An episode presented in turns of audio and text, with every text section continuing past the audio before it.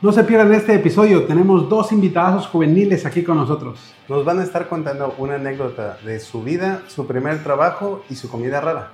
Y también veremos un pasaje bíblico junto con ellos. Y además están solteros. Dejen acá abajo sus comentarios, yo les paso información.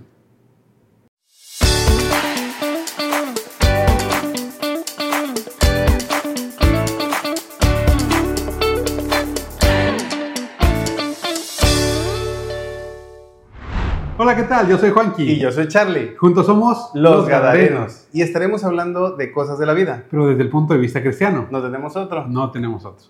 ¡Comenzamos!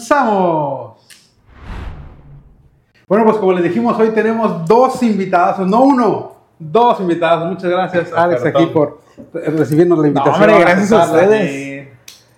Yo, yo pensé que para accesar aquí debíamos estar como que en la suscripción premium del Bien, no, dije, guau.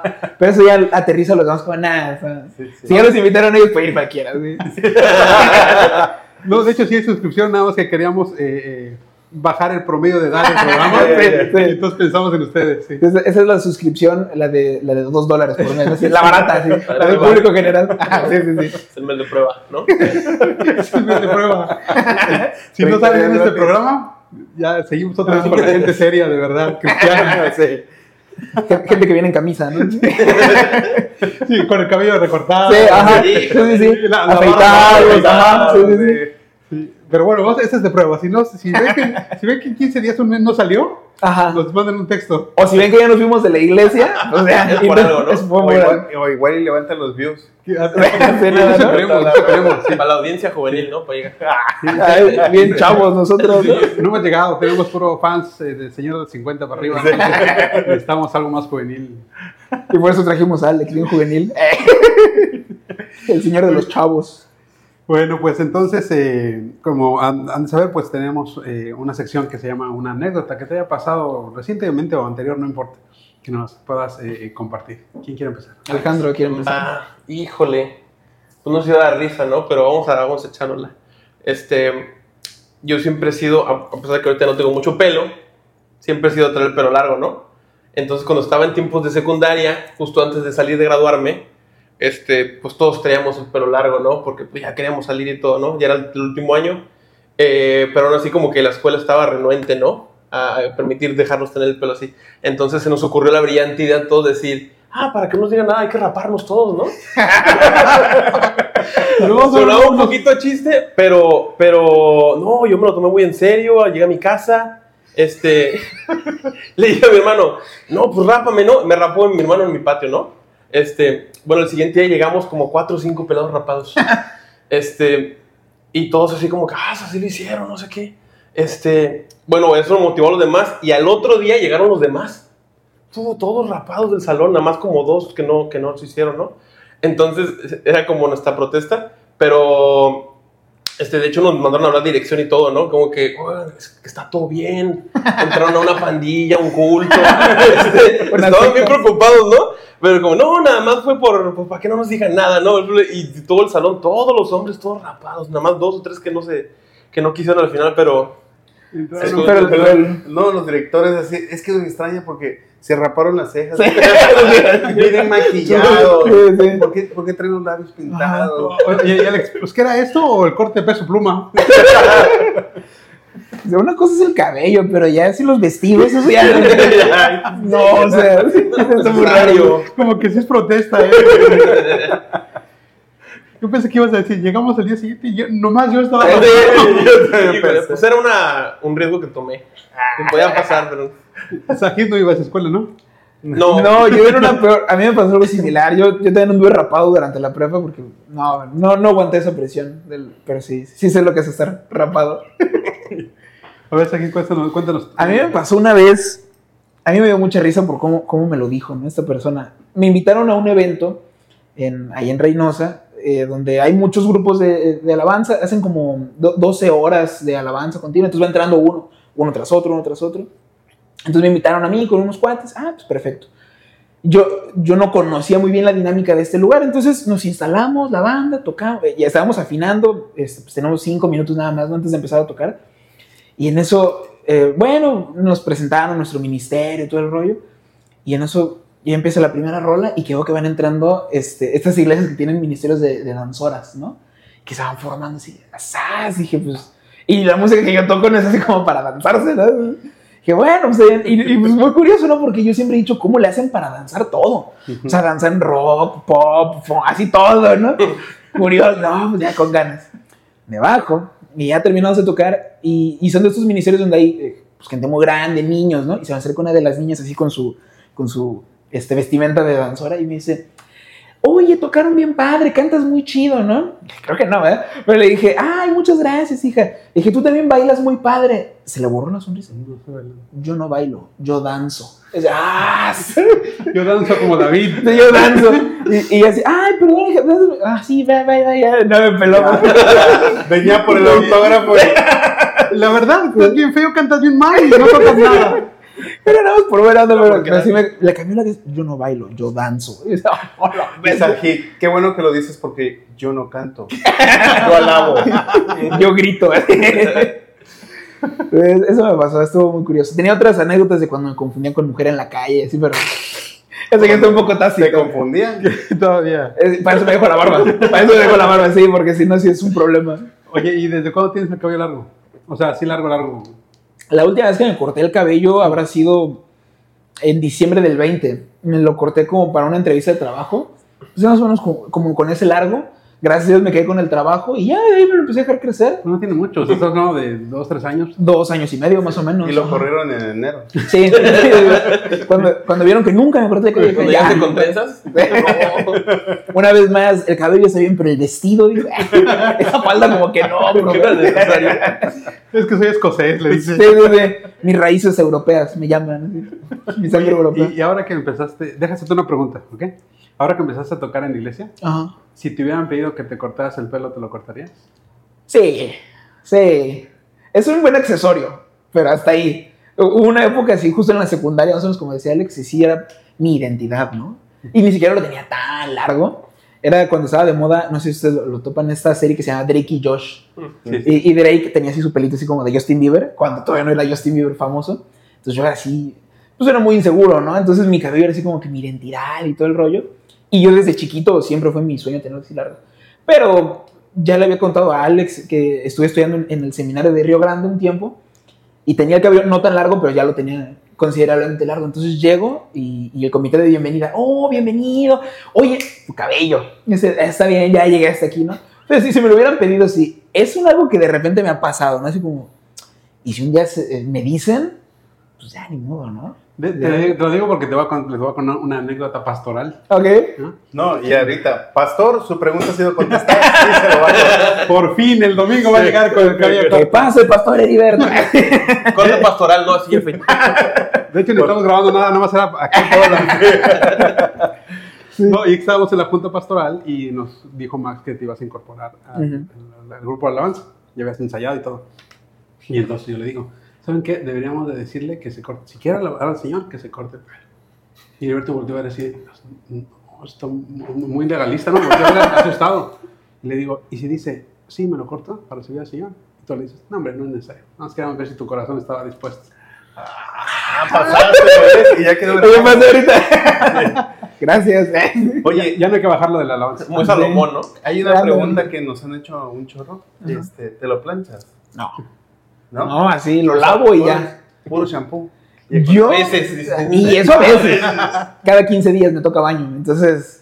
No, y, y muchas mujeres me han dicho, te lo planchas. Y Sí, yo, es la- las mujeres están. ¿Cómo se lo cuidan? Y yo he visto mi cabello y digo, pues no es la gran cosa. O sea, yo sí he visto actores o así que, que está muy padre. Pues yo tengo mi orzuela y sí mi frizz. Pero no sé, pues creo que les gusta y no sé. O pero sea, no, no le hago nada. Qué cañón. No sé ni qué es la orzuela ni el frizz. Pero él no, seguro. No, déjate eso, el vestido. Los tacones. que sabes la, la diferencia entre una plancha y una secadora. No, no le hago eso, pero lo lavo, uso acondicionador y ya, o sea, lo despunto de vez en cuando. Siento que estamos entrevistando a Sansón. No, pues luego Dalila viene y me corta la Sí. la- O, o a Dalila. Y al Sansón, ¿no? Que lo raparon. Simón, sí. Oye, muchas gracias. Bueno, pues cuéntanos entonces ahora de su primer trabajo donde hayan recibido un pago, ¿verdad? Mm. Luego nos cuentan de que no, mi papá me, me ponía a trabajar y nunca me daba nada y sacan sus traumas aquí, no. Un trabajo donde ya haya recibido algo. Todo- todos sus traumas los vienen a desahogar aquí, ¿no? los sacan.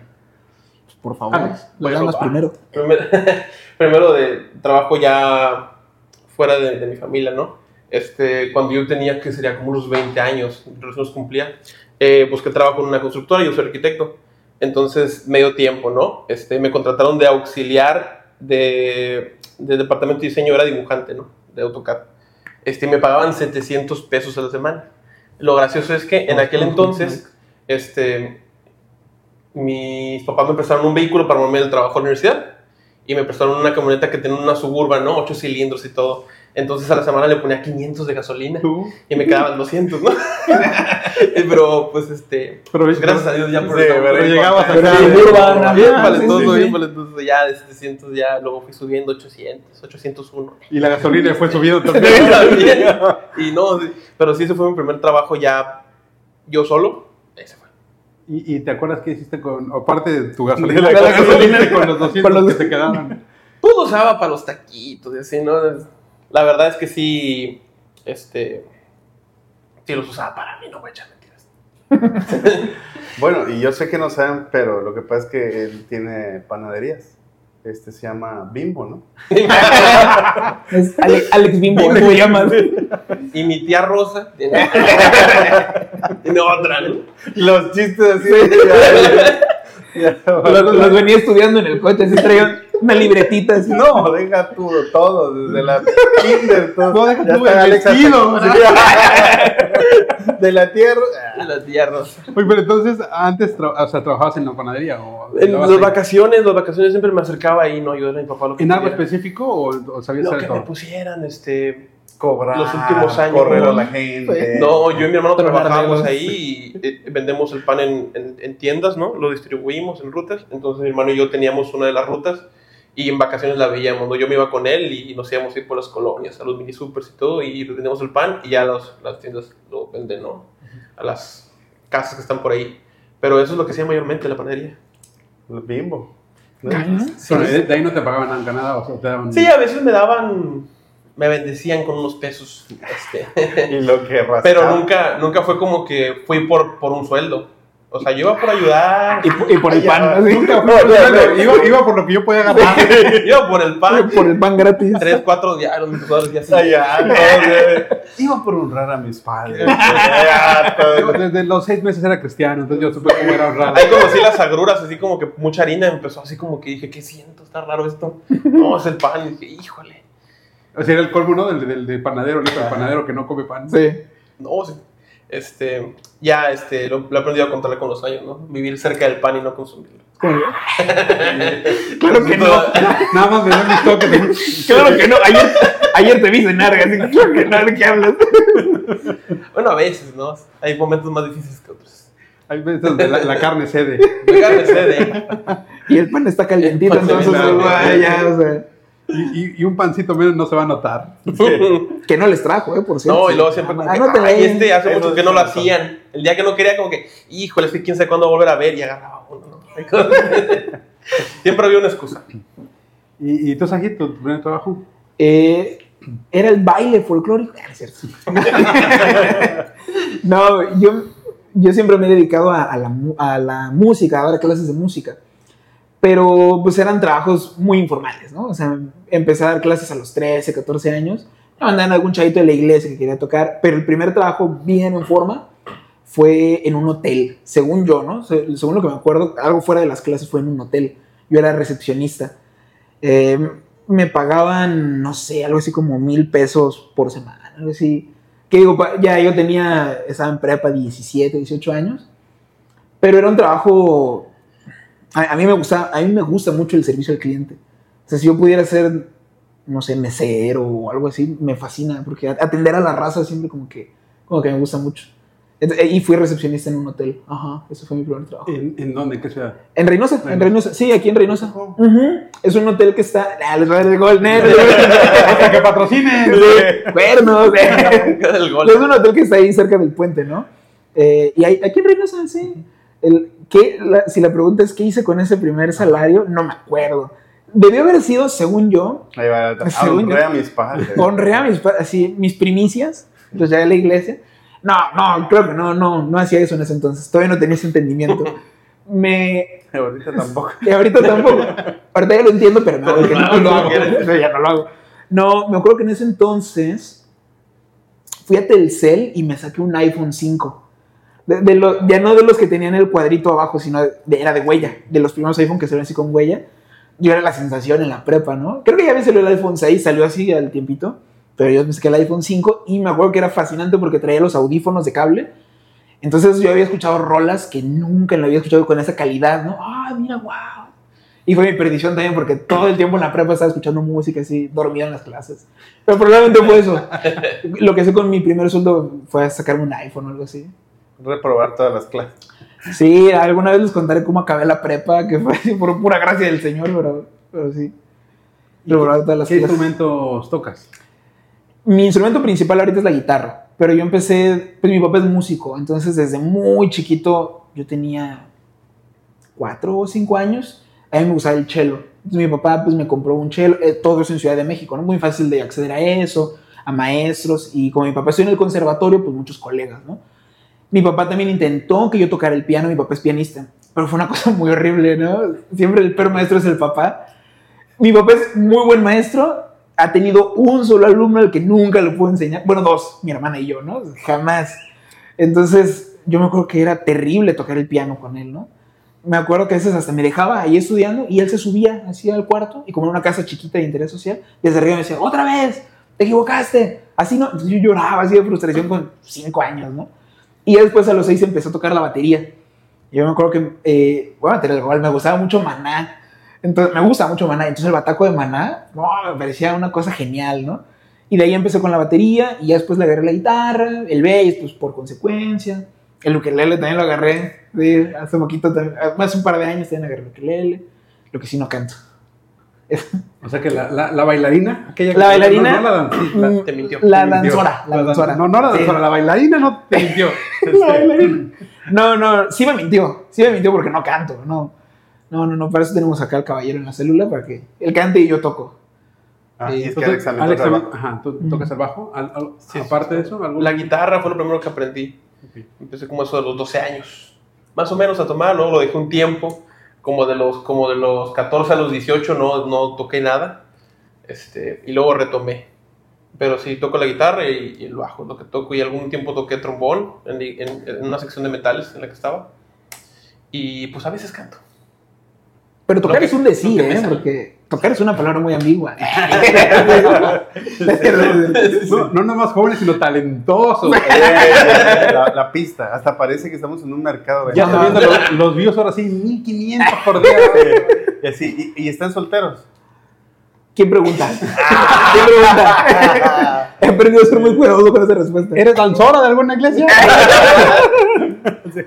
Es tu oportunidad. Sí. Oye, ahorita que decías de los papás que, que luego con los hijos son Ah, diferentes con otros, ¿no? Mi papá eh, es doctor y mi mamá era enfermera. Y siempre quisieron que uno de sus hijos se dedicara a la medicina. Y, y nos animaban, nos, nos empujaban. Pero ninguno de los tres salimos de medicina porque en las comidas, imagínate, llegas así un domingo en tu casa, vamos a comer, y de repente, no, que sí, que llegó algún tipo así en, el- en- en la Cruz Verde y todo el fémur estaba salido, y entonces le cosieron no sé qué. O sea, ellos hablaban un idioma que se decía súper normal, y tú así de, Con una costillita, ¿no? Sí, casi. No, y que el otro, que el ojo, que así, que la, la oreja se le fue y se lo tuvimos que poner. Las ellos, tripas. ellos platicando normal porque es su día a día. Y no, todos le huimos. todos le huimos. Y por más que ellos querían, ¿no? Entonces me acordé porque de repente Sí. eh, tener un papá experto en piano que una nota de lejos te la pesca Ajá. mal, Sí. pues es vuelve difícil hacerlo. Fue una cosa muy traumática. A la fecha no, me, no soy muy disciplinado para estudiar, porque sentarme a estudiar me remonta así a mis cinco años llorando de frustración en el piano. Este, digo, gracias a Dios, mi papá fue muy sabio, después me dio mi espacio, mi- respetó mis gustos.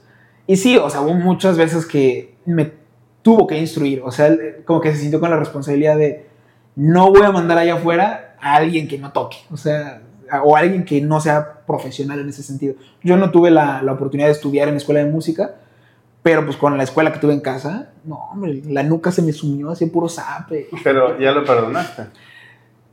Ah, Ahora es el tiempo. Oye, oye, es una orden para que le diga, ¿por qué tienes el pelo largo? No, es que de niño me, me obligaban a tocar el piano. Por las cicatrices, mira, me toca aquí, todavía me duele, entonces no me puedo cortar el Y pelo. con el pelo corto y siempre me desgreso. Sí, ajá. No, no, mi papá, o sea, fue duro en esa época, ¿no? Ya después como que lo supo llevar porque dijo, si no lo, si no lo sé encauzar bien, lo voy a perder, ¿no? Y ya no veo el músico en la familia. Y la realidad es que solo sé hacer una cosa, o sea, solo sé tocar la guitarra, entonces dijo, o lo hago, hacer el- aprender el oficio, o, O se va a morir de hambre, ¿no? Ajá. O va a tener que, pues, sí, barrer calles o no sé, algo así. ¿Y cómo las calles así? Así barro yo las... Oye, Alex, ¿y, tienes eh, alguna comida que a ti se te hace normal y que lo siente terror? Que dice, no, eso no está bien. ¿Algún, algún pan exótico que te preparas? Una concha. Este, no, lo único que en mi casa tenemos la costumbre de comer, no, o sea, ¿quién se le ocurrió por primera vez? Este, pero llegó un momento en el que alguien dijo, vamos a hacer un taco de esto. Entonces hacemos, o sea, la tortilla y lo embarran de mayonesa, que no soy muy fan, pero ahí sí me gusta. Este, mayonesa, chile tajín y pollo y sabe rico, te lo juro. silencio, silencio aquí en el episodio. Con razón pido permiso para ir al baño antes. ¿no? es que ayer cené durísimo. Es el precio que hay que pagar. ¿Qué? ¿Desayunaste eso? No, y yo entré después al baño, entonces, oh, señor. Te echaste mucho tajín, ¿no? Picoso. Toda la sinusitis se me limpia. Órale. Bueno, y cuando has contado eso, alguien sí te. Ah, sí, está bien rico. Pues he tenido de la- no, de- nunca he encontrado una que diga yo también lo hago, pero sí me he encontrado dos que dicen como que no, está raro eso, otra que dicen como que me lo imagino y no suena mal. ¿Tortilla de maíz o harina? Maíz. Ya sé, en la, próxima este, convivencia que hagan con los jóvenes. Que, Ajá. Ajá, pues, cerveza, ¿no? Cuando ya hacemos encuesta, ya salimos de dudas. O lo, o lo evolucionamos, lo hacemos en una concha. El mayonesa, tajín. y- De hecho, si me va alguien de Shark Tank, sin problema, les vendo la idea, ¿no? El, el- ¿Cómo se llama? Carlos Brenner. Y el Shark. Sí, sí, sí. Sajid, ¿tú? ¿Tu comida exótica? No sé si sea sumamente exótico. Me di cuenta hasta que conviví con, con más raza, hasta que salí de mi, cubo, de mi cueva, que por ejemplo en mi casa todo lo hacemos taco y a todo siempre le ponemos limón. No, no creo que sea así como que... Ya, ya aquí, aquí el, el rating está bajando, ¿no? Porque no es tan interesante, pero en mi casa todo es con limón. Cereal, todo. no, chocomil. no, sí, eso se lo aprendí a mi papá. Eh, comíamos huevo con limón. Mole, limón. Carne, Ya todo. Nemesis, ya. ¿Por qué no comes limón? No, al No, contrario. Ah, ah, el ok, pollo, ok. el limón. Ah, ok, sí, limón con todo y todo en tacos. Alguna vez, no sé, en la casa de algún amigo me decía, yo no sabía, a la fecha no sabía que la tortilla se usa como, pues, como un complemento, ¿no? Yo todo siempre es en tacos, huevo, todo, el cereal. El cereal. No, pero sí, no sé si es algo Hasta la raro. medicina. Las pastillas. Sí, sí. Oye, y con mayonesa y tajín. Te hace el efecto doble, ¿no? Tajín. Cuando llego cansado del trabajo, una aspirina así en tortilla, mayonesa, tajín, Uf. hasta el día siguiente, ¿sí? Bueno, pues muy bien, sí están exóticos sus, sus, sus Sus comidas. comidas. ¿eh? Pero entonces, en tu casa todos. O sea, a todos les gusta. Eh, pues es la costumbre. O sea, a lo mejor sabe bueno, porque, porque de repente, o sea, que a mí sea, me gusta mi Ajá. esposa, mis hijas, mi hermana, no. Pero si es dejarlo generalizado, Pero en tu casa todos comen limón, ¿no? No, una, una, o sea, sí comen en forma regular. Sí, sí. Así extremo como yo, nada más una de mis hijas, las otras no. ¿Y tú también? ¿Todos comen o no? Eh, mi papá, mi abuelito. Es más bien como cosa de, de mi papá, mi abuelito y, y de mí, ¿no? Mi, mi hermana, mi abuelita, como que no, no, lo, no, lo- no lo hace mucho. Oye, ¿y Jimena toca algún instrumento? ¿Quién es Jimena, perdón? no, Jimena es mi hermana. No, ella desde muy chiquita también siempre se le vio mucho talento. Yo creo que ella es quizás de los tres la que tiene más talento, pero ella nos lo dijo como, yo no quiero seguir, yo no quiero ser una más, ¿no? ¿Pero qué toca? Nada. Pero agarra el ukelele y en dos horas saca una canción. O sea, canta, se afina muy bien. Ella es muy buena con las percusiones. Me acuerdo que alguna vez en alguna iglesia que no teníamos quien lo hiciera, y era como, pues hazlo, ya no es porque te guste o no, o sea, es porque, pues si no, no hay nada, ¿no? Y con dos horas que le estuviera pegando, ya le agarraba bien la onda, ¿no? Entonces ella es muy entendida, pero como, como no quiso seguir así como, ah, yo soy la sombra de mi papá y de mi hermano, ella es, es este, ¿cómo se dice? Rebelde. O sea, también- sí, también era. Este, no, ella es este, Cocinera. cocinera, sí, es, es chef. Ah, perdón. Eso eso, eso. Tienden a ser muy así los chefs, ¿no? Pero es la chef rebelde. La chef rebelde, sí. De todos los chefs. ¿Y qué es su platillo principal? Un taco con Un mayonesa. taco con mayonesa y limón. Limón, limón. Pero no, no, no como el de él, el de ella lo enrolla. Ajá. Flauta. Y el de él es así, Exacto. dobladito, ajá. No lo mismo. Sí, sí, sí. Muy bien, pues ¿qué les parece si entonces eh, eh, repasamos un pasaje de la Escritura que va a estar en Lucas capítulo 12, eh, del versículo 1 hasta el 12, eh, y lo podemos ir haciendo en, en- en bloquecitos y lo vamos a comentar. Ok, dice Lucas capítulo 12, versículo 1. En esto, juntándose por millares la multitud, tanto que unos a otros se atropellaban o se pisaban, comenzó a decir a sus discípulos primeramente, guardaos de la levadura de los fariseos, que es la hipocresía. Esta hipocresía, la palabra hipocresía que significa bajo una careta, es el contexto pues del todo el capítulo 11, donde les dijo cómo era su hipocresía, ¿no? Aparentar algo que no es, poner eh, cosas religiosas que no Dios no, no había dicho. Y, y es bien claro porque dice esta levadura y dice que es la hipocresía. Y es lindo ver que ocupa algo gráfico que la gente conocía, como la levadura, ¿verdad? Este, este polvito, este líquido que le pones a una masa y se leuda toda y la hace aparentar ser más grande, como que se infla, pero es la misma masa, nada más que aparentando ser algo más. Y, y les dice a los discípulos, primordialmente, cuídense de esto, es un riesgo que vas a poder tener, ¿no?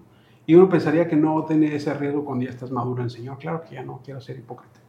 Pero la realidad es que, eh, según Gálatas capítulo 2, Pedro estuvo simulando, estuvo de hipócrita. Dice, eh, eh, en esa simulación, en esa hipocresía, incluso se arrastró hasta Bernabé cuando fue a, visitar la iglesia de eh, Antioquía.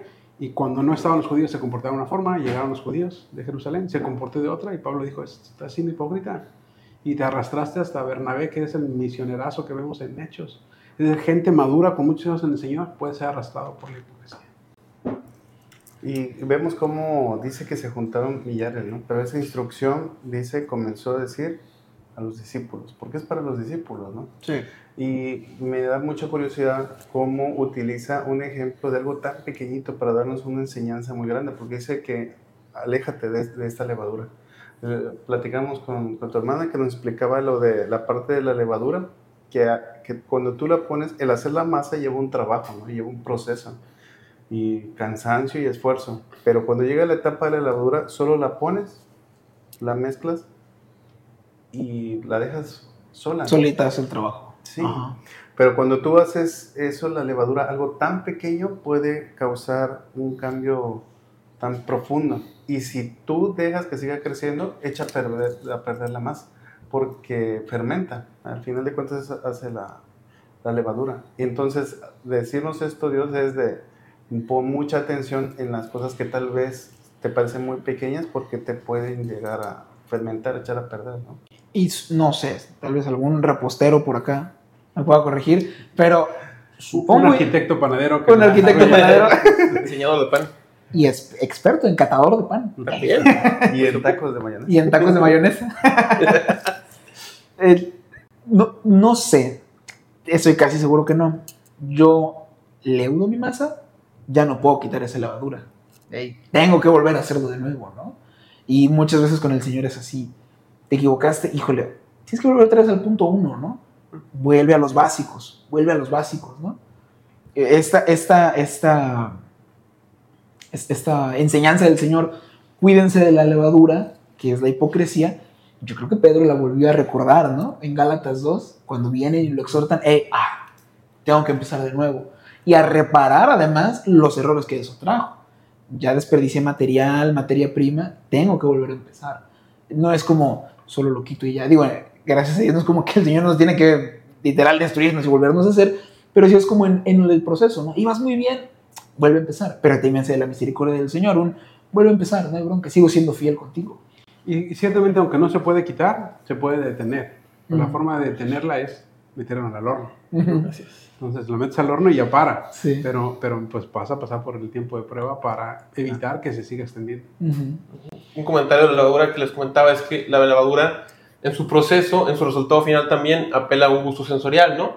Entonces, este, hace que se vea más bonito al ojo humano, que se sienta más bonito al tacto humano, pero no tiene un valor nutricional bueno para tu cuerpo. Entonces, este, igual los, los fariseos tienen esta clase de, de acciones que aparentaban algo bueno, pero en su corazón no generaba un fruto bueno. Este, y cuando dice cuídate de la levadura de los fariseos, pues era cuídate de esto porque también te puede afectar, decía el, decía el pastor Juan Carlos. Y me gustaba el comentario de Charlie donde, de Charlie donde decía que la, la levadura por sí sola hace su proceso porque es su naturaleza. Entonces, el cuidarse también de la hipocresía es porque parte de tu na- naturaleza humana en esta carne es ser malvado, ¿no? Entonces, este, se te va a dar natural. No tienes que hacer nada, lo único que tienes que hacer para que la hipocresía se genere en ti es literalmente no hacer nada. Y solito va a crecer, ¿no? Este, entonces le decía, cuídate de la dura, cuídate de no ser como ellos, cuídate de no ser una persona que está haciendo lo, lo que hace por apariencias y, y- y no por las razones correctas. Y, y adelante, más adelante en la Biblia nos dice como que va a haber gente que les dice, "Así hicimos esto, hicimos aquello, y dicen, no los conocí, porque sus acciones eran para su propio beneficio y no para el beneficio del, del Evangelio, ¿no? Entonces, siempre cuidarnos de, de que lo que estamos haciendo lo hacemos por las razones correctas y por la persona correcta que es Jesús, ¿no?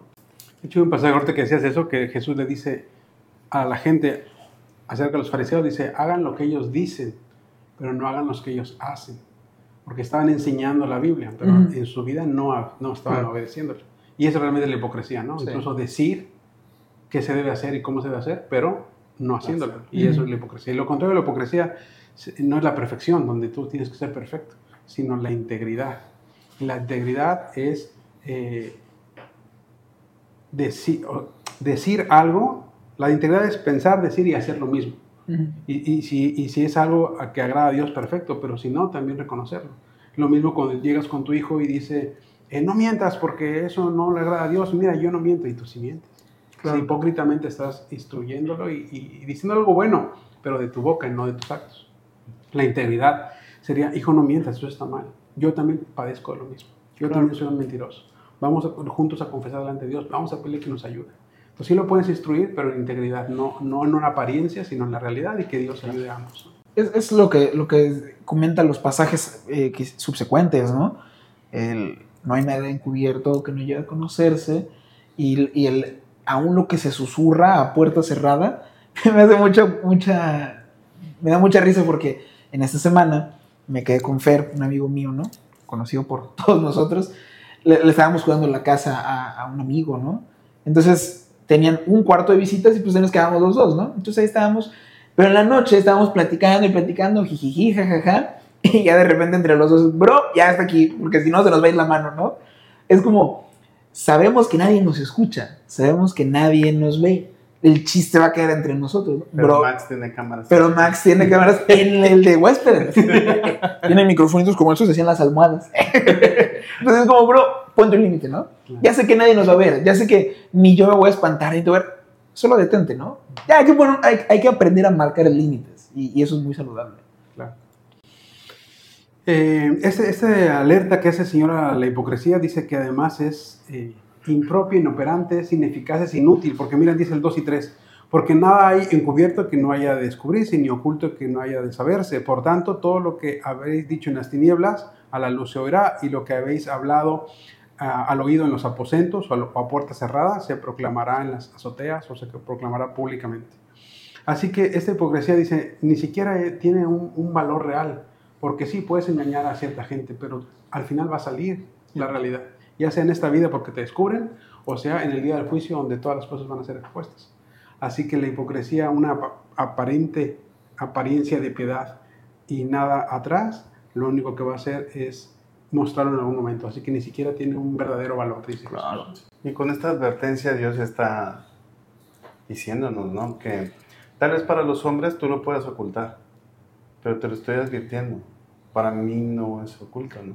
Y lo hemos visto en los pasajes anteriores, ¿no? Dios sabe qué estamos pensando, Dios sabe nuestras acciones eh, futuras, ¿no? Y es una advertencia de la hipocresía va a salir a la luz, siempre, es reconocible, ¿no? Y tus emociones, tus pensamientos, tus acciones siempre van a dar ese, esa pauta, esos indicativos, ¿no? Sí. Ya le había mencionado que esos hipócritas, así les dijo a los fariseos y escribas, "Sí, son- son los hipócritas. Dice, ustedes eviten esa, ¿verdad? Ahora, estos que son hipócritas van a empezar a perseguir la verdad, los van a llevar a las sinagogas, los van a perseguir, los van a matar. Y creo que en ese contexto que Jesús mencionó en 11.49, ahora es que viene a hablarnos del temor de Dios, ¿no? Dice el versículo 4 más, os digo, amigos míos, y le dice bien hermoso, amigos míos, no temáis a los que maten el cuerpo y después nada más pueden hacer. Pero les enseñaré a quién debéis temer. Temed a aquel que después de haber quitado la vida, tiene poder de echar en el infierno. Sí, os digo, a él temed. Y en resumen está diciendo, no teman a los hombres, que sí, los pueden matar, nada más que eso. Debes, el temor de Dios es mucho más grande, por Sí. eso a él es el que debes de temer. Iba eh, a comentar, pues yo llevo desde, casi desde que tengo uso de razón, sirviendo en la alabanza, ¿no? Y antes a mí me preocupaba mucho que llegara el domingo y, y no sonara bien, eh, o no traer las canciones bien puestas, ¿no? Y lo cuento a modo de testimonio, ahora, gloria a Dios, me preocupa más bien llegar con las manos limpias, ¿no? Y es eso, la gente no lo sabe, porque incluso en la música, alguna vez hablaba con mi papá, me decía, la música, perdón, un título universitario en la música, pues es como muy relevante. Importa si tocas o no. Ah, muy chido tu título, toca. ¿no? Y en la música es igual. No, no necesito hablar, especialmente pues yo, ¿no? que toco la guitarra, no necesito hacer nada. Y la gente no sabe cómo viví mi semana. La gente no se da cuenta. La gente no, la gente solo escucha, ¿no? Algunos muy místicos pueden decir, pero sí se perciben las vibras. Bueno, yo, no, yo, yo creo que no, ¿no? Es, es- solo, solo escuchas. Pero quien sí me ve y quien sí sabe cómo me subí a tocar es el Señor, ¿no? A diferencia pues, de otros ministerios donde quizás sí es un poco más evidente, ¿no? Y, y cuidar mucho eso, am, cuidar el... Como niños chiquitos, una vez más, volver a los básicos. El, había este canto de, de- de los niños, ¿no? Cuidado mis ojitos al mirar, o cuidado mis ojitos, a- mis oídos al oír, o cuidado mis manitas al tocar, etcétera, ¿no? Porque Dios arriba está y a todos mirará, cuidado, lo que sea, ¿no? Digamos así. Y a todos. Entonces, eh, eh. Entonces, es eso, ¿no? El temor es. Y, y la integridad nace de un temor al Señor. No es como, una, es como un círculo que es ahí muy. Se retroalimenta, ¿no? Tanto la integridad me lleva a tener más temor al Señor y el temor al Señor me lleva a ser más íntegro. Entonces, como un círculo de esos círculos viciosos en los que uno sí quiere estar, ¿no? Y, y mira cómo no dice el temor a Dios, ¿no? Como, eh, sino el temor de Dios. Ujú. Y es que el temor de Dios es una provisión que Dios nos da para apartarnos del mal. En Éxodo 20:20, el proverbio dice, eh, el, el temor de Dios te apartará de pecar. Y, y entonces acaba siendo una provisión de saber, como decías, que nadie me ve. Puedo ahora salirme con la mía, de mi familia, de mis amigos, de mis compañeros. Ah, pero de un, una- un alguien que sí me ve todo el tiempo no me puedo librar. Claro. Entonces mejor no lo hago. Y, y así termina siendo una provisión para nosotros, el temor de Dios. Yo lo mencionaba el Salmo 18, ¿no? ¿Quién subirá al monte santo? ¿Quién estará delante de tu presencia? El puro de manos, ¿no? El limpio de corazón. Y eh, suena curioso porque mi naturaleza, pues lo decíamos, ¿no? Es caer. Decía un amigo de mi papá, eh, le decía mucho como una frase, se me da la maldad, ¿no? se me da la maldad, bro. Entonces, lle- llegar a, a esta conclusión de quién es el que de verdad va a poder disfrutar de tu presencia, el puro, de, eh, el limpio de manos, el puro de corazón, suena, ¿no? Como, pero es justo, yo soy diligente con hacer esto y una vez más, el círculo se sigue completando. Temo al Señor, me vuelvo íntegro y en el camino sigo echándole más a la lectura y es como, no sé, es- no es tan imposible de lograr. Y el temor de Dios es este es enseñable, ¿no? Porque el temor a los hombres todos lo tenemos, aun cuando estamos muertos, le tememos y él te dice, "No temas, no le temas a los hombres." Y, y el que nos digan no le temas a los hombres no quiere decir que mágicamente ya no le temas, ¿no? Está como el meme que está el esposo y la esposa y la esposa está cansada, los niños, la comida, todo, y llega el esposo y dice tranquila y la esposa, Ay, eso es lo que me hacía falta, ¿no? Que me diera tranquilo. Y no es así, o sea, Dios me lo, es una advertencia. No es, eh, más que una amenaza, es una advertencia. Porque, y, y lo dice en el 5, dice, les enseñaré, dice, a quién debes de temer, porque yo necesito que me enseñe, porque yo he aprendido y he crecido a, eh, a, a dónde enfocar mis miedos. Y Dios dice, te voy a enseñar a quién debes temer, pero te voy a explicar cómo es ese temor. No es un temor de, de sudar, es un temor reverente. Y hay, hay, un ejemplo que decía, como cuando estamos niños, que yo voy y toco y sé que las cosas, y no sé que las cosas están calientes. Entonces tú como niño vas y tocas la estufa y tú metes la mano, ¿no? Pero cuando ya te quemaste la primera vez, ahora ya aprendiste que el calor te va a lastimar. Uh -huh. Aprendiste, ¿no? A la mala, pero aprendiste. Y este temor enseñable de Dios nos va a acercar a eso, a que sea reverente, ¿no?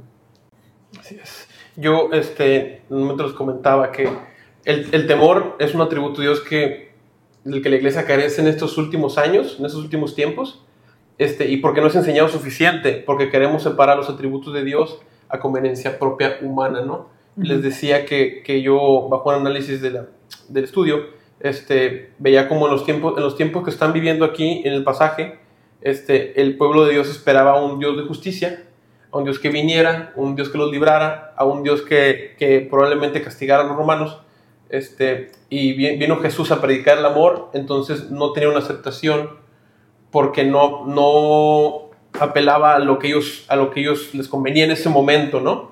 Este, no que Dios no fuera de justicia, pero en ese momento les quería enseñar amor.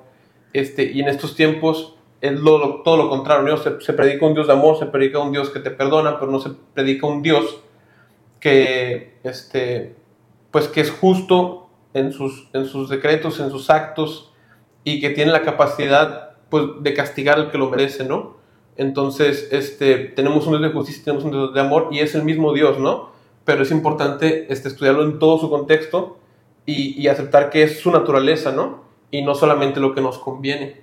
Este, porque hoy en día no queremos ser juzgados, queremos ser como queremos ser y que se nos sea aceptado sino más, ¿no? Entonces, este, pues tenemos un Dios que, que, cumple sus estatutos también y yo creo que es, es algo que, que, la, como la gente no a veces predica conforme a lo que está en la Biblia, sino con lo que siente, lo que piensa en ese momento, pues predica lo que un poquito les conviene en ese momento también, ¿no? Entonces es un peligro que corre la gente a veces que, pues predica según sus emociones, ¿no?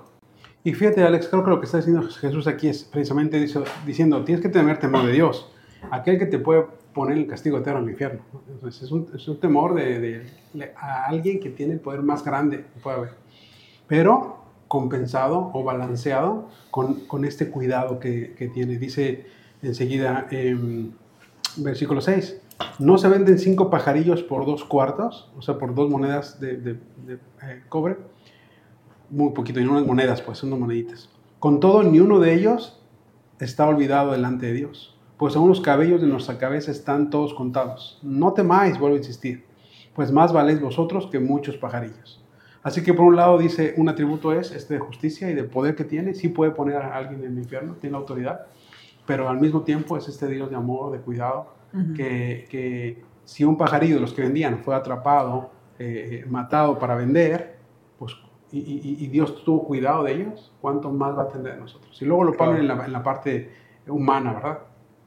Eh, el, ¿Cuántos cabellos tenemos cada uno de nosotros? La verdad es que es un dato para nosotros irrelevante, o sea, no tiene... De, de, ¿qué, qué, qué, qué, tendrías hoy de más saber cuántos tienes hoy y pasado mañana cuántos tienes? No agrega mucho. Y entonces creo que la idea es esta, un dato tan irrelevante humanamente que es cuántos cabellos tenemos, Dios tiene el control sí. de cada uno. ¿cuánto más no va a tener este Dios al cual hay que temerle? Pero este Dios que va a tener cuidado hasta de las cosas importantes. Y, y, y, creo que eso es lo que le hace un temor reverente, no un temor de miedo que te paraliza, ay, no quiero al infierno. Sí, está verdad, puedes, puedes eh, estar en esa dirección, pero al mismo tiempo le vas a amar, obedecer, claro. porque está balanceado con este Dios que tiene cuidado de nosotros. Cuando, cuando yo estaba en el, en el seminario, tomé una clase eh, de vida familiar, ¿no? Entonces una de esas eh, clases es este, acerca de la figura paterna, ¿no? Y la estadística, me siento como un déjà vu. Entonces, en una de esas, este, de, de, esas clases, la estadística mostraba que el noventa y tantos por ciento de las personas que están en prisiones aquí en Estados Unidos, hombres y mujeres, eh, tienen el, en común que no tuvieron una figura paterna presente, ¿no? Ni siquiera mala, ausente. Y eso también nos llevaba a considerar a nosotros lo que nos decían es, tú tienes que enseñarle a la gente a entender al Dios de la Biblia. ¿Por qué? Porque la gente tiene esta tendencia a ver a Dios, a interpretar a Dios como vio a su papá en casa, ¿no? Entonces justo las personas pueden decir, ¿cómo yo voy a servir? ¿Cómo yo voy a amar? Pero lo que decimos acá, ¿cómo voy a temer a un Dios que yo lo interpreto como vi a papá en casa, ¿no? Digo, yo tengo la fortuna y la bendición de que mi papá eh, dio lo mejor de sí, fue un muy buen papá, amoroso, proveedor, pero sé que hay gente que no. Y que en el peor de los, en, el mejor de los casos fue un papá ausente, pero cuando se queda y no hace bien su trabajo es peor. Papá abusador, golpeador, alcohólico. Eh, entonces las personas muchas veces este tipo de pasajes es como, no me hace mucho sentido. Porque para mi papá no valía mucho en realidad. ¿Cómo me vienes a decir que este ser divino que existe, que tiene cuidado de mí, igual como lo tiene de los pájaros silvestres, como que no, no, no hace mucho clic, ¿no? Y entender al Dios de la Biblia es una cosa bien importante. Porque justo igual el temor, ¿cuántos no hicimos, le agarramos de medida a, a nuestros papás? Voy a hacer algo sin que se dé cuenta, ¿no? Ah, pues lo mismo hago con el Señor. Y justo lo que decía Alex, ¿no? Debo conocer todos los atributos del Señor. Entre esos, su omnipresencia, su omnisciencia. Entonces no es como que yo, Adán, puedo ir a esconderme ya me hago el loco y como que no, pues quién sabe, Señor. Él lo sabe, ¿no? Entonces, este temor es, debe ser em, integral en el sentido de, debo entenderlo como quién eres tú, qué esperas de mí, por, por supuesto, qué espero yo de ti también, y me lleva a tener una comprensión mucho más completa, un, un, entendimiento mucho más completo acerca de quién es Él y cómo puedo yo vivir esta relación con Él. Mm, me gusta cómo, eh, bueno, a partir de aquí nos comentaba eh, Charlie a nosotros que a partir de aquí las enseñanzas del Señor son para los discípulos, son para la gente que ya está dentro hasta cierto punto de un camino, que es el camino del Señor, ¿no? Este, y, y les dice, pero me gusta que les dice cuando habla de las necesidades aquí, este, dice, yo lo sé todo. Y cuando dice de, también de otro, este, más arriba, este, siempre dice, témame a mí, o sea, le voy a decir a quién temer, a quién amar, de quién hablar, esto, lo otro, este, porque muchas veces creemos que necesitamos algo, pero no lo necesitamos realmente. Este, cuando veíamos atrás en Lucas la pesca milagrosa de Pedro, yo les comentaba a los chavos que me, me interesaba mucho cómo al final de, este, de esta narrativa, este, el Señor realmente sí le da los peces a Pedro que él quería sí le da los peces, pero este, al final del pasaje, a pesar de que tenía la barca llena de peces, en ese momento él, él, él dice, te voy a seguir, ¿no? No dice, bueno, voy a vender los peces que ya me diste. Y, les comentaba que muchas veces el Señor te da lo que quieres, a pesar de que no sea lo, este, lo, lo que era el plan, este, para que tú entiendas que lo que estás queriendo en ese momento no es realmente lo que necesitas. Entonces Pedro en ese momento cuando está en la barca se cae de rodillas y le dice, no soy digno de, de ti. Entonces ese fue el momento en el que Pedro entendió que lo que necesitaba era seguir a Jesús, no los peces. A pesar de que el Señor fue bueno y le dijo, te voy a dar tus peces, fue para que entendiera, no realmente lo que ocupo son los peces, lo que ocupo es estar contigo. Y es que este temor a Dios nos va a llevar a confesar a Jesús, como lo dices bien de Pedro, ¿no? Eh, eh, el temer a los hombres me puede llevar a negar al Dios que tengo, pero el temor de Dios me va a llevar a confesar a Jesús, que es enseguida los versículos 8 y 9. Dice, os digo que todo aquel que me confesara, está hablando Jesús, delante de los hombres, también el Hijo del Hombre, haciendo referencia a él, con título mesiánico, le confesará delante de los ángeles de Dios. Mas el que me negare delante de los hombres será negado delante de los ángeles de Dios. Así que ese temor nos va a llevar a confesar a, a a Jesús, ¿verdad? Y, y, esta confesión habla de identificarme con Él. No solamente de dientes para afuera diciendo, Señor, Señor, en tu nombre hicimos esto, en tu nombre hicimos tal cosa, porque Jesús dice que eh, les contesta, alejados de mí, hacedores de maldad. Así que por dentro seguían haciendo maldad y por fuera eran confesores. Uh -huh. Así que no habla simplemente de confesar a Jesús. Es una promesa hermosa, te está diciendo que en algún momento, cuando si tú te identificas con Él y aquí lo confiesas que tienes una unidad con Él, tienes una integración con Él, va a llegar un momento donde estemos delante del Señor y delante de Dios y enfrente de todos los ángeles, Jesús va a decir, este Sí. es mío, ¿Algún- este yo lo compré, este pásate, pásate, yo te doy acceso. No por lo que hiciste, sino porque yo te voy a confesar delante de. Claro. Y muchas veces el temor que tenemos hacia los hombres nos hace negar nuestra fe, ¿no? Este, y nos hace avergonzarnos. Y, y es lo que se avergonzar de- delante de, de los hombres, ¿no? Este, pero y, y el tener un- este temor, que es enseñable, que es aprendible, nos va a llevar a que delante de los hombres confesemos nuestra fe, ¿no? Sí. y nuestra confianza puesta en Dios. Y finalmente nuestras acciones, nuestros pensamientos y nuestro hablar siempre van a irnos dando pauta a- hacia dónde está direccionado, ¿no? Porque eso está, cuando está explicando de que no va a haber nada oculto bajo el sol, no siempre voy a hacer la máscara, me- digámoslo así, me tengo que bañar, ¿no? O sea, hay momentos en los que me la tengo que quitar y alguien me va a ver, ¿no? Claro. Y ahí es donde realmente va a salir de esa verdadera forma y en algún momento se va a enterar, ¿no? Y, y, perdón, y hablando de la confesión, eh, yo, yo escuchaba de- del pastor Heriberto, ¿no? Que alguna vez nos decía, no le digas Dios a Dios, porque en nuestra cultura occidental la figura de Dios tiende a verse muy, muy Genérica. católica, muy genérica, gracias, ese es el término, muy genérica, ¿no? Se devalúa mucho. Además de que Dios tiene un nombre humano que es Cristo. Llámalo por su nombre. No digas, Dios me ama, Cristo me ama, Dios me cambió, Cristo me cambió. Y, y lo comentaba, no me acuerdo dónde lo comenté, pero decía, cuando yo me subo, por ejemplo, a un taxi, yo me muevo mucho en transporte público, ¿no? De repente, pues me toca el, el chofer platicador y me ven con los instrumentos o con la Biblia y es inevitable, ¿no? Ay, ¿a poco vas a la iglesia? No sé qué. Pues yo no tengo ningún problema en decir que voy a la iglesia. Se me ha hecho un hábito, incluso a veces hasta una rutina, pero empezar a confesar a Cristo tiene un peso diferente. Es como, eh, ay, sí, es que Dios cambió mi vida. No. Cristo, por lo que hizo en la cruz, porque es importantísimo mencionar la cruz, Cristo por lo que hizo en la cruz, cambió mi vida. Y le empiezas a poner nombre y apellido, no nada más a mis broncas, a mis pecados, sino a lo que Él hizo. Cristo porque murió, porque resucitó, me justificó, que justo es lo que vi acá, ¿no? Me justificó, me santifica todos los días. Decirlo así, articularlo, es, como un, es un ejercicio bien padre, bien interesante. No le digas Dios, dile, Cristo hizo esto, ta, ta, ta, ta, ta. Los términos que son, "Ok, me perdona y me ayuda a ser mejor persona. No, me santifica. Me santifica porque reconozco la basura que soy, ¿no? Y, y eventualmente se empieza a hacer el hábito. Es una cosa que se tiene que, que ejercitar, pero sí, eso me pareció muy interesante. No le digas Dios, llámalo por su nombre, se llama Cristo y murió por ti. Rata sucia. de lo que dijo Sajid, que dice, este, a veces me subo y estoy ya hasta acostumbrado a decir, ¿no?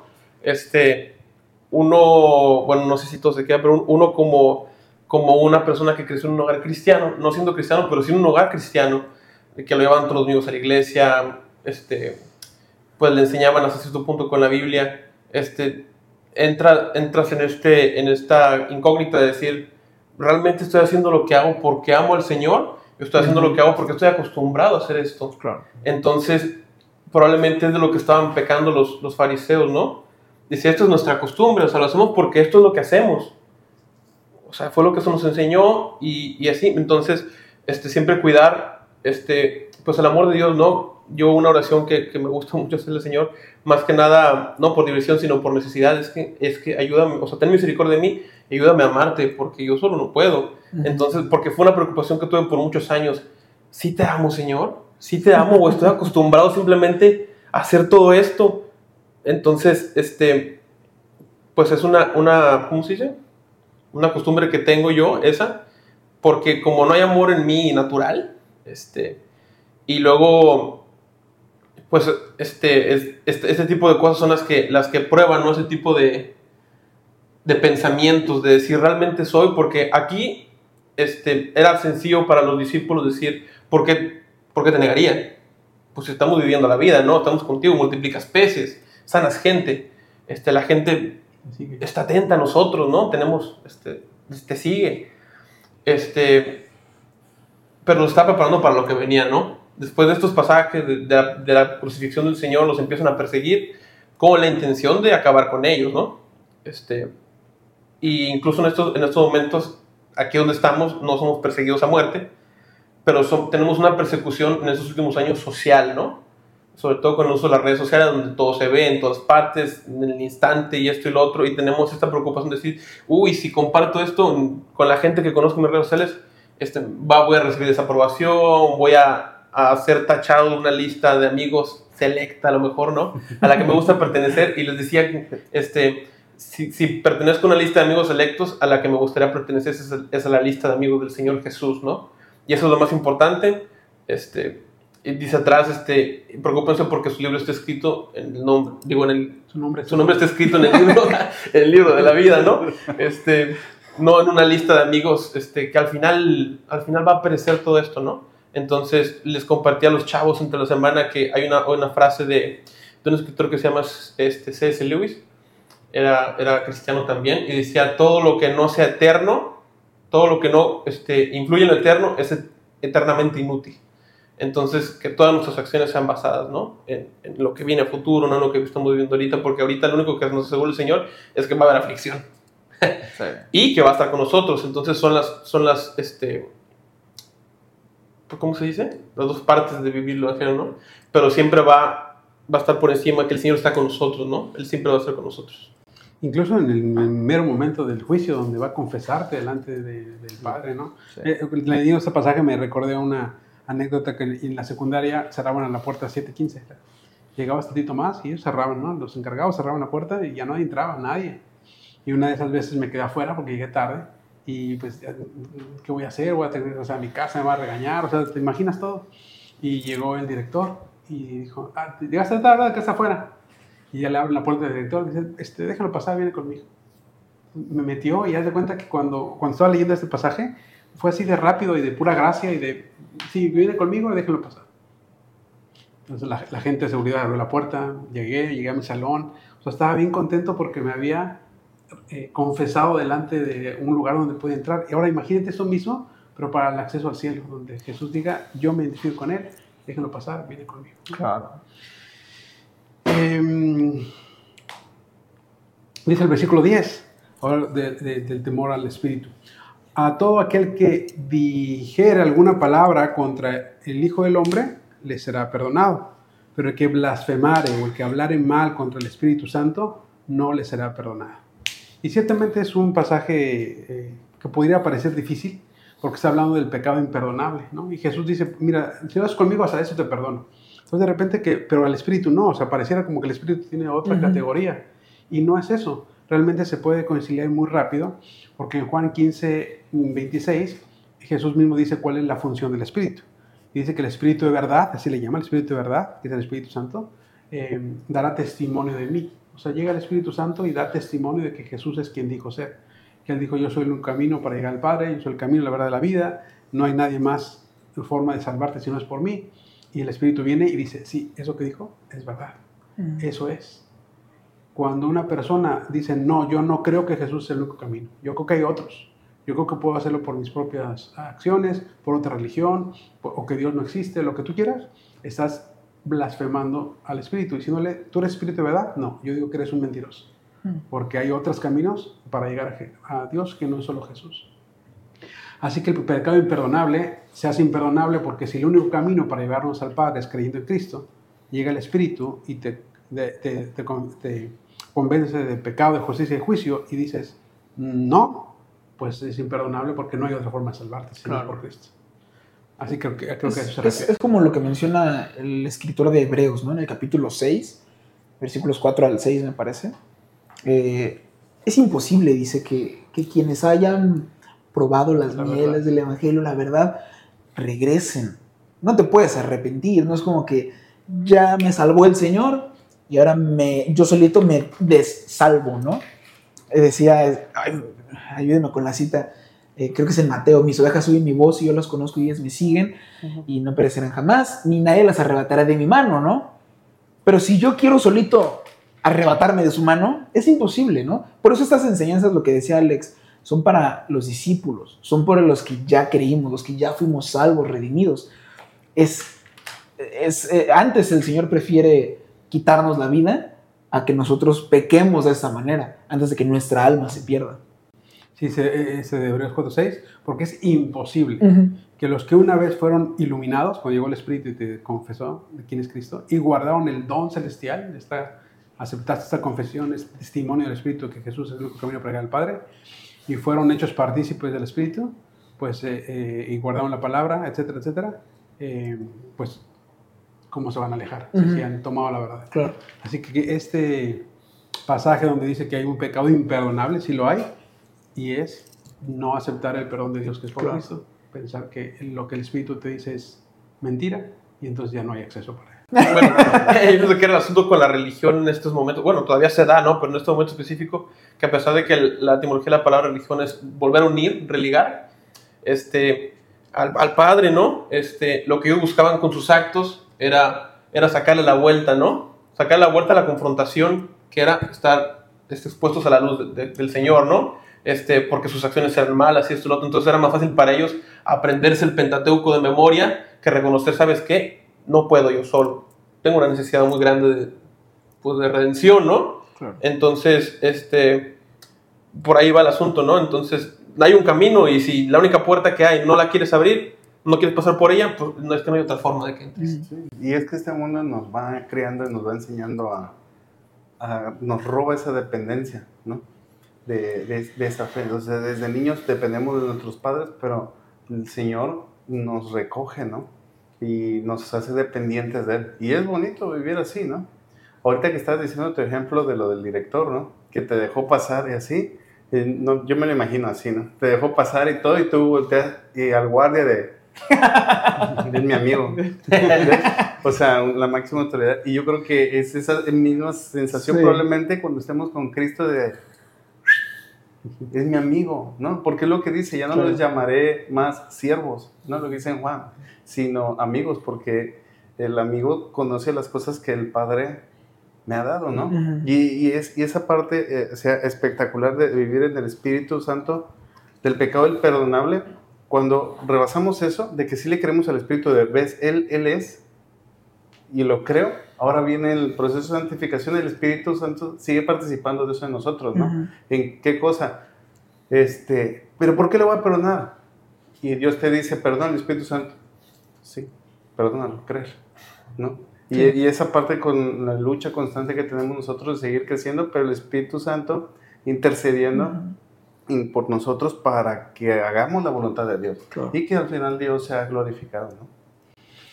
Dice Jesús, eh, para terminar su enseñanza, dice, cuando les trajeran a las sinagogas, y no era congregarse, ¿verdad? Era de, de enjuici- enjuiciarlos, eh, y ante los magistrados y las autoridades, no se preocupen de cómo o qué habéis de responder o qué habéis de decir, porque el Espíritu nos enseñará en la misma hora qué habéis de decir.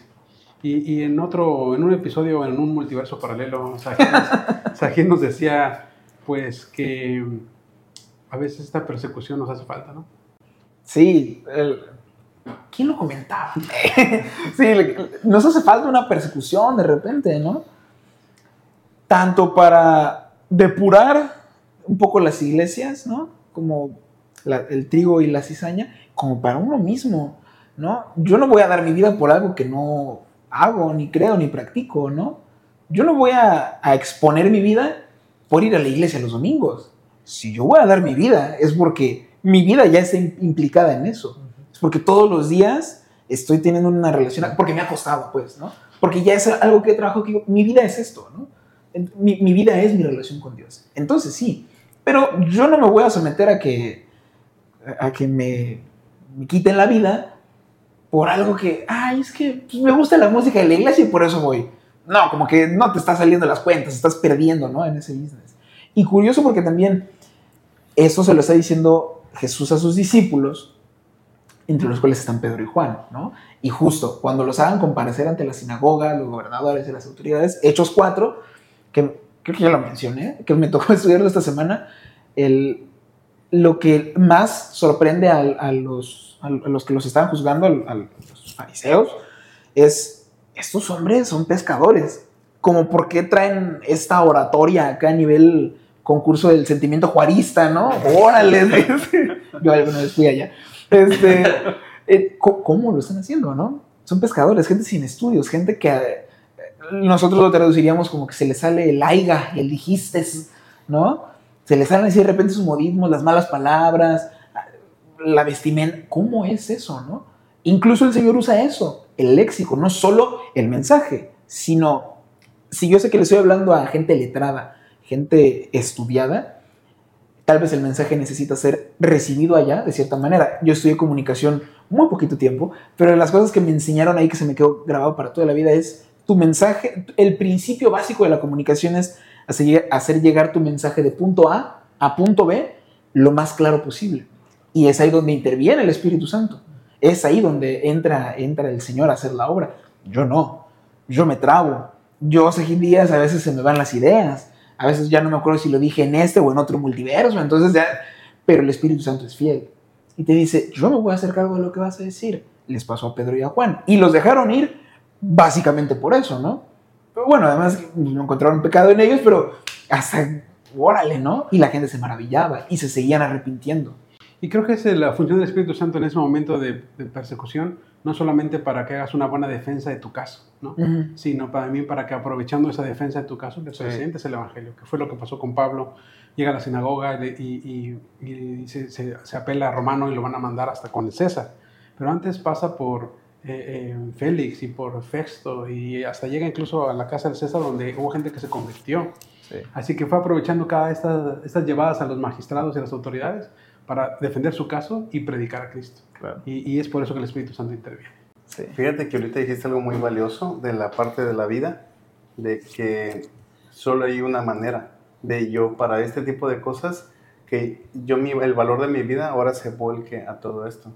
Y es la contraparte de la respuesta de lo que vimos los pajarillos y eso, que Dios ve eh, un valor y un, una, y un cuidado en nosotros que nosotros mismos no vemos reflejado, ¿no? Claro. Pero ya cuando reconocemos este amor reverente y nuestro valor de mi vida ya no lo cuido, no, yo no lo guardo yo, sino que sé que Dios eso, entonces ahora se vuelca.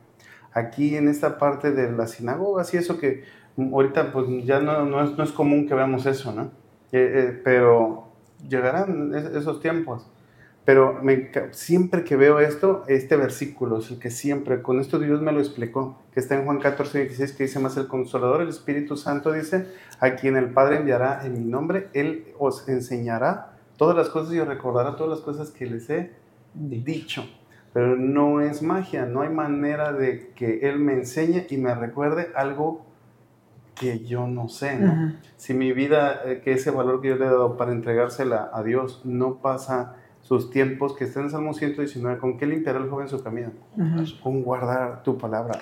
El Espíritu Santo me va a enseñar, me va a recordar las cosas que yo he oído, ¿no? En las que yo me he santificado, que es Juan 17, 17. Santifícalos en tu verdad, tu, palabra es verdad. Y solo ese es el único medio para que el Espíritu Santo pueda interceder, porque si no, imagínate, mi defensa delante de todo van a ser mis grandiosas ideas, mi moral, mi humanismo y todas las cosas que yo pueda, o el léxico que yo he aprendido, la cultura que tengo. Y hay una especie de candado, ¿no? Que se nos pone ahí como para garantizarnos esto, justo lo que decía Charlie, ¿no? Yo ya soy diligente en estudiar, es que no me van a condenar por ir a la iglesia los domingos, me van a condenar por ser un creyente de verdad. Yo no voy a llegar a estas instancias solamente porque compartí algo en Facebook, no, me van a llevar hasta estas instancias porque realmente representa un peligro para lo que el mensaje representa un peligro, ¿no? Para un, em, un, gobierno, para las ideologías de algún político, para la sociedad. Entonces, cuando yo represento un peligro para la contraparte del mundo, es entonces que me van a llevar hasta allá. Si, si no, ¿y cómo represento un peligro? Si tengo una relación diligente con el Señor. Si no, no me van a hacer mucho caso. Es como, eh, este, O sea, este está jugando a ser cristiano. No, no, no, no le hagas mucho caso, ¿no? Pues muy, muchas gracias, muchas gracias por la, por la visita, este, muchas gracias por aceptar nuestra invitación. Nos pasamos muy bien, doblemente bien. Sí, sí. Este, y además tú con, con doble, doble invitado. Así que bueno, hasta aquí lo vamos a dejar. Eh, síganos en todas nuestras plataformas. No se te olvide dejar tu comentario, suscríbete y dale like a este video. Cuenta cuán grandes cosas ha hecho Dios contigo. Y cómo ha tenido misericordia de ti. Chao.